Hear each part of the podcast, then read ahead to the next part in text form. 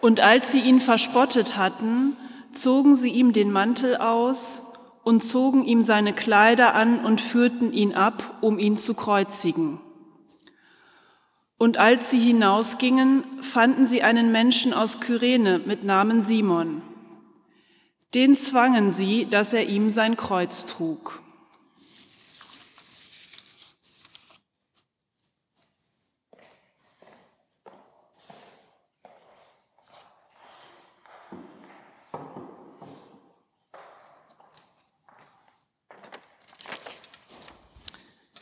Betrachten wir das Bild links oben.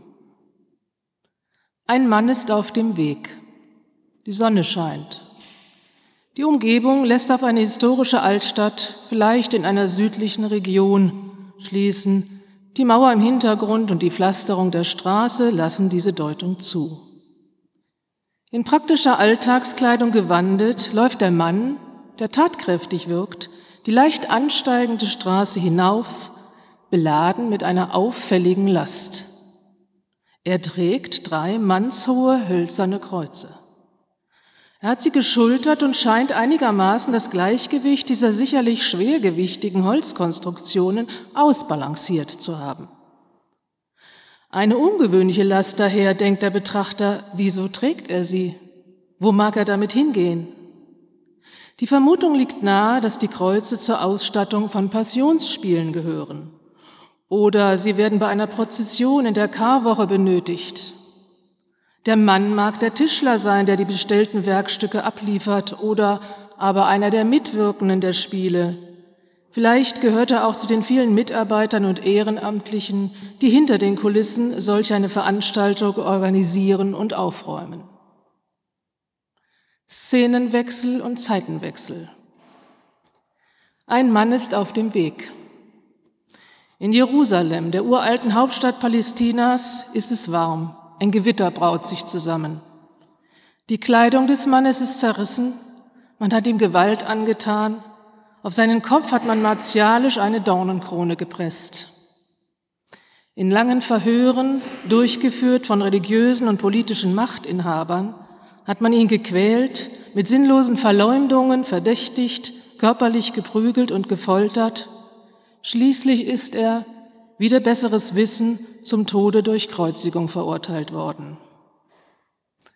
Nun schickt man ihn, begleitet von Soldaten und von den Umstehenden verspottet, auf den Weg nach Golgatha. Der Verurteilte soll das hölzerne Kreuz, an dem er gekreuzigt werden wird, eigentlich selber tragen. Aber der Mann kann sich aufgrund der bereits durchlittenen und angesichts der noch auszustehenden Qualen kaum auf den Beinen halten. So zwingen die Soldaten einen Mann aus der Zuschauerschar, die das grausame Szenario verfolgt, Simon von Kyrene, das Kreuz zu schultern und den Verurteilten zu begleiten. Der Mann, Jesus Christus und sein starker, unerschütterlicher Glaube, das können die Menschen in seiner Umgebung und Zeit noch nicht wissen, wird die Welt verändern. So will es Gottes Fügung. Er hat schier Unglaubliches auf sich genommen, viel mehr als nur das Tragen und Ertragen eines Kreuzes. Er trägt und erträgt die Sünden aller Menschen. Er sühnt unsere Schuld, unsere Verbrechen und Missetaten, unsere Herzlosigkeit und Lieblosigkeit. Noch einmal Szenenwechsel und Zeitenwechsel. Auf dem Weg durch die Jerusalemer Altstadt an einem Frühsommertag vor einigen Jahren lasse ich mich im Strom der Einheimischen und Touristen mittreiben. In unmittelbarer Nachbarschaft zur Grabeskirche, unserem Etappenziel, bleibe ich überrascht in etwa zwei Meter Abstand vor zwei hölzernen Kreuzen stehen. Ein größeres, das meiner Körperlänge entspricht, und ein kleineres lehnen auffällig in einer Ecke an der Hauswand von der Sonne beschienen, so als wenn sie jemand eben mal abgestellt oder vergessen hat. Der Kreuzweg Jesu Christi führt durch die Altstadt Jerusalems über die Via Dolorosa nach Golgatha, Schädelhöhe oder Schädelstätte, wie es im Hebräischen heißt, genannt, ehemals Kreuzigungsstätte. Nach christlicher Tradition führt der Weg von der Burg, Burg nördlich vom Tempelbezirk zunächst westlich und dann südlich durch enge und winkelige Gassen bis hin zur Grabeskirche. Die Grabeskirche wurde nach Erkenntnissen von Archäologen im Auftrag von Kaiser Konstantin über der Kreuzigungs- und Grablegestätte Jesu Christi erbaut. 14 Stationen umfasst der Kreuzweg. Diese sind durch Schilder in der Altstadt kenntlich gemacht.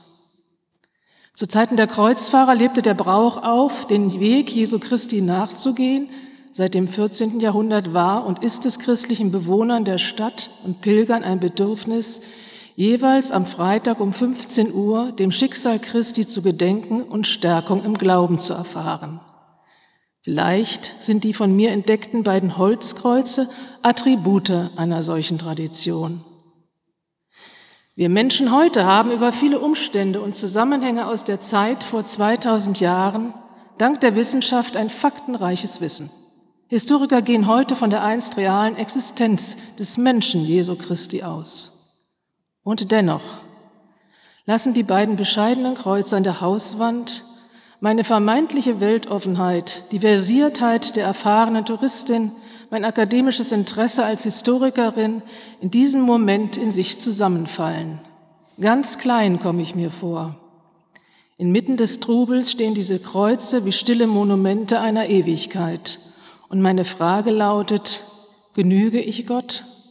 Halten mein Inneres und meine Handlungen stand? Wir Menschen heute haben nicht weniger Mühe wie die Menschen vor 2000 Jahren, die ganze Tragweite seiner Gedanken und Taten zu begreifen.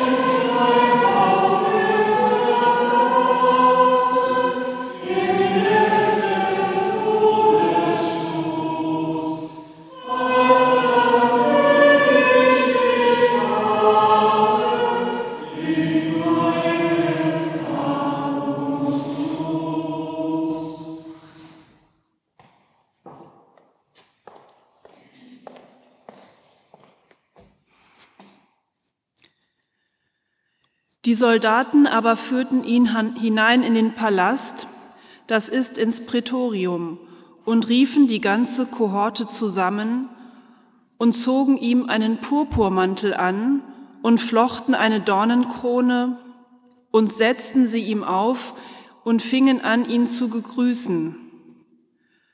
Gegrüßet seist du, der Judenkönig. Und sie schlugen ihm mit einem Rohr auf das Haupt und spien ihn an und fielen auf die Knie und huldigten ihm. Und als sie ihn verspottet hatten, zogen sie ihm den Purpurmantel aus und zogen ihm seine Kleider an.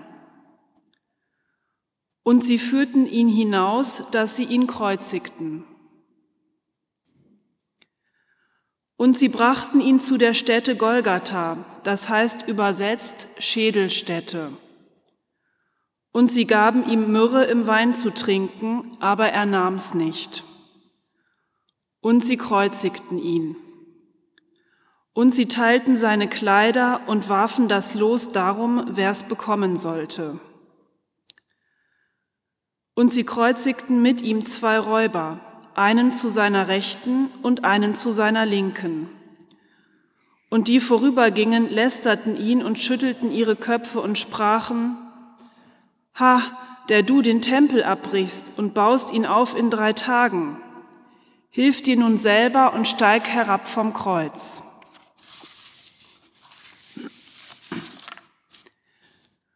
Und zur sechsten Stunde kam eine Finsternis über das ganze Land bis zur neunten Stunde. Und zu der neunten Stunde rief Jesus laut, Eli, Eli, lama asabtani. Das heißt übersetzt, mein Gott, mein Gott, warum hast du mich verlassen? Und einige, die dabei standen, als sie das hörten, sprachen sie, siehe, er ruft den Elia. Da lief einer und füllte einen Schwamm mit Essig, steckte ihn auf ein Rohr, gab ihm zu trinken und sprach, Halt, lasst uns sehen, ob Elia komme und ihn herabnehme. Aber Jesus schrie laut und verschied. Der Hauptmann aber, der dabei stand, ihm gegenüber und sah, dass er so verschied, sprach, Wahrlich, dieser Mensch ist Gottes Sohn gewesen. Und es waren auch Frauen da, die von ferne zuschauten, unter ihnen Maria Magdalena und Maria, die Mutter Jakobus des Kleinen und des Joses, und Salome, die ihm gefolgt waren, als er in Galiläa war und ihm gedient hatten, und viele andere Frauen, die mit ihm hinauf nach Jerusalem gegangen waren.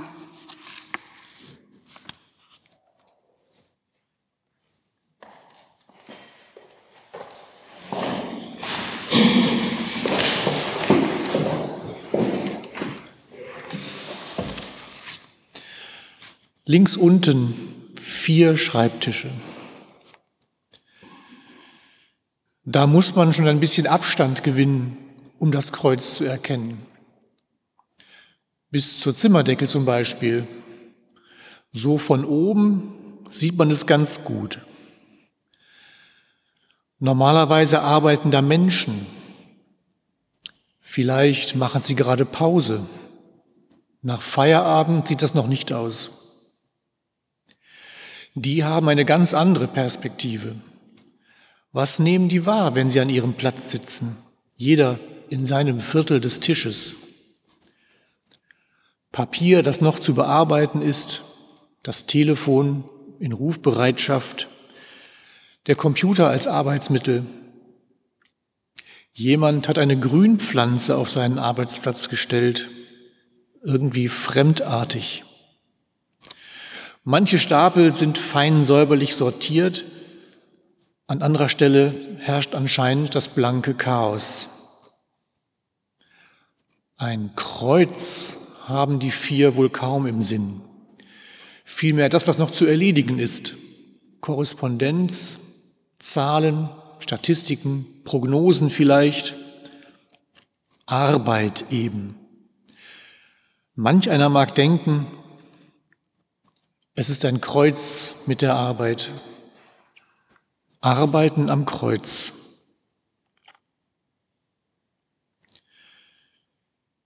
So eine Hinrichtung ist auch ganz schön Arbeit. Das geht los mit der Verhaftung. Gefährlich sowas. Einer soll dabei mal ein Ohr verloren haben. Dann muss der Delinquent bewacht werden, bevor er zum Verhör gebracht wird.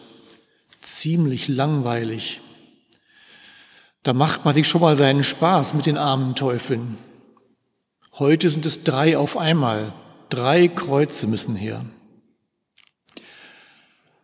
Auf dem Weg zur Hinrichtungsstätte müssen die Schaulustigen in Schach gehalten werden. Und dann stolpert da noch einer mit seinem Kreuz. Ärgerlich sowas. So ein Schwächling. Das hält mal wieder auf. Wird eben einer von den Gaffern geholt, soll der doch tragen helfen. Das Aufstellen der Kreuz ist dann Routine, ist ja nicht das erste Mal. Dann muss man aufpassen, dass niemand den Schurken da runterholt. Einer soll ja ziemlich viele Freunde haben, da muss man mit sowas rechnen. Dann heißt es warten. Das kann ganz schön lange dauern, bis es endlich soweit ist. Um sicher zu gehen, wird mit der Lanze in die Seite gestochen. Wenn alles planmäßig geklappt hat, kann man die Toten abnehmen. Alles Routine.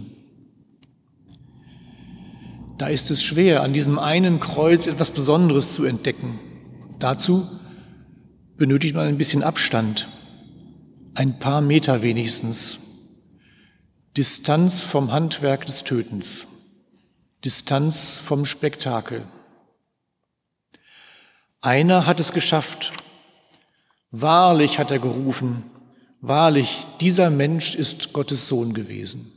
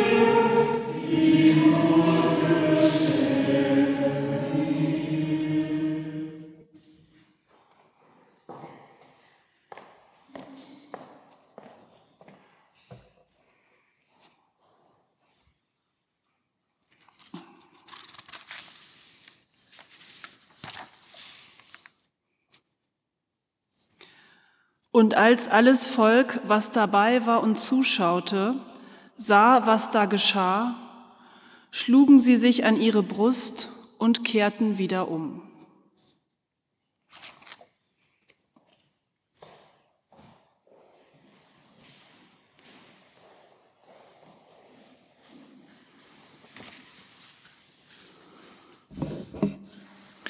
Rechts oben Kreuzigung im Museum.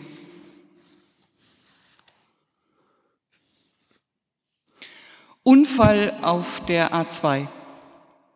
Rettungskräfte und Polizei kommen nicht durch, behindert durch eine Traube von Gaffern mit gezückten Handys. Mal sehen, was weiter passiert, kann man in den Gesichtern lesen. Halt, stopp!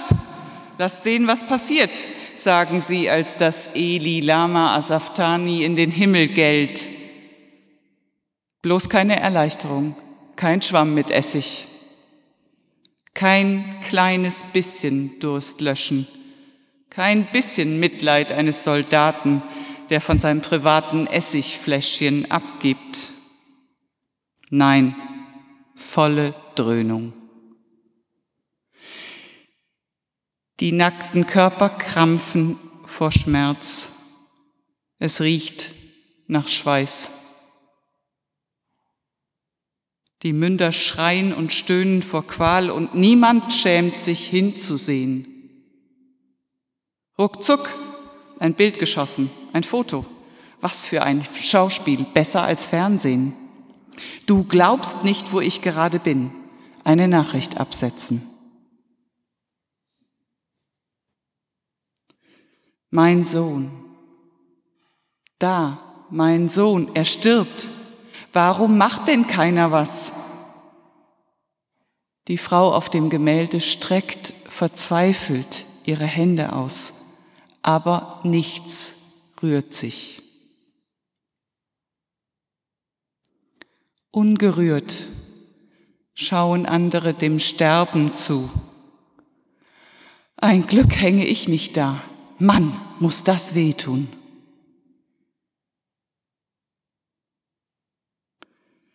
Gebannt sitzt eine einsame Museumsbesucherin vor dem Bild mit der Kreuzigungsszene.